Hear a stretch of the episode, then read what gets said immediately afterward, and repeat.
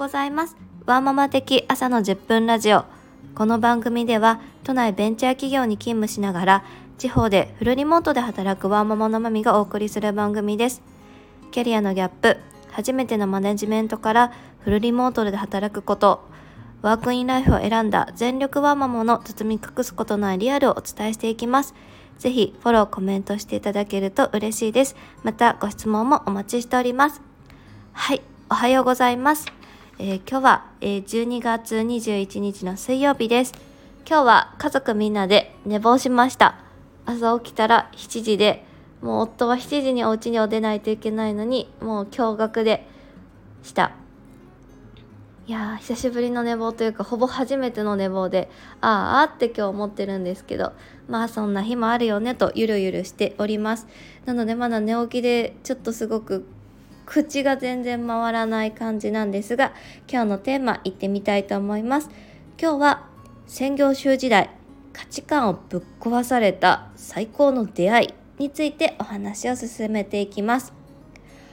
私のキャリアというふうな、まあ、キャリアイコール生き方として捉えた時に本当にいろんな生き方をしてきたなというふうに思ってます。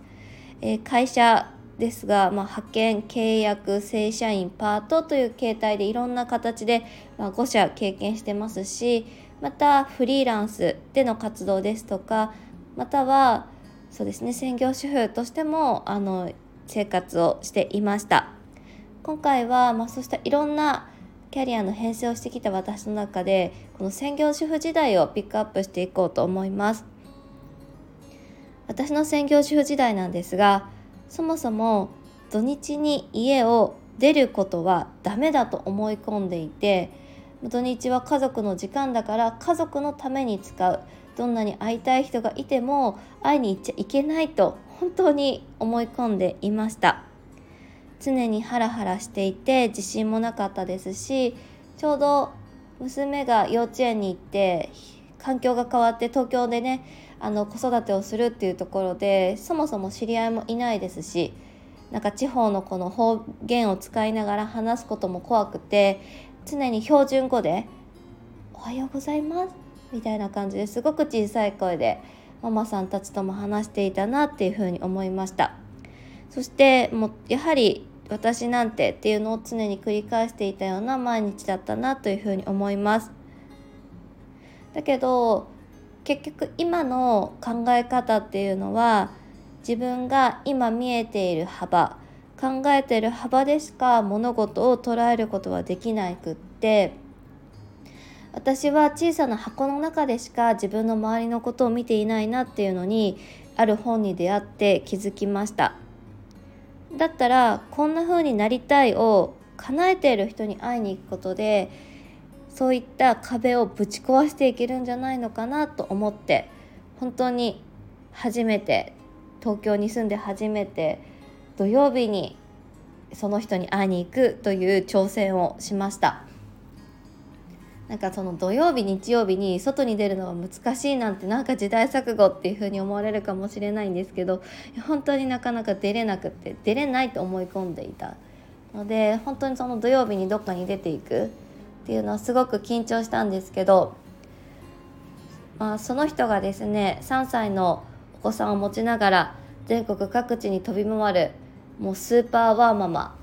だったこともありたくさんの言葉のシャワーと考え方っていうのを手に入れて一つずつ価値観っていうのはぶっ壊されていったなっていうふうに思っています。なんかこうなかなか自分の中でこうした枠っていうのを抜け出せない時ってやっぱりそうやって今自分の理想の未来を叶えて実践してる人に会いに行ってその人のリアルその人がどんな風に考えて今があるのかっていうのを知れるのってすごくすごく貴重な機会だなっていうふうに思います。私の場合はそういった人に会いに行くという選択を取りましたが別に会いに行かなくても例えばその人の SNS が今あると思うので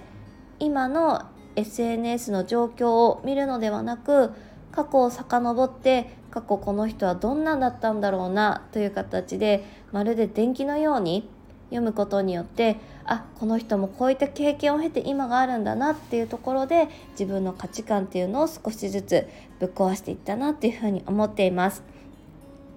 この出会いがあったからこそ私は今こうして働くことができていると思うしそもそもこうした発信ができているのもそういった価値観をぶっ壊した経験をし続けたからだなというふうに思っています。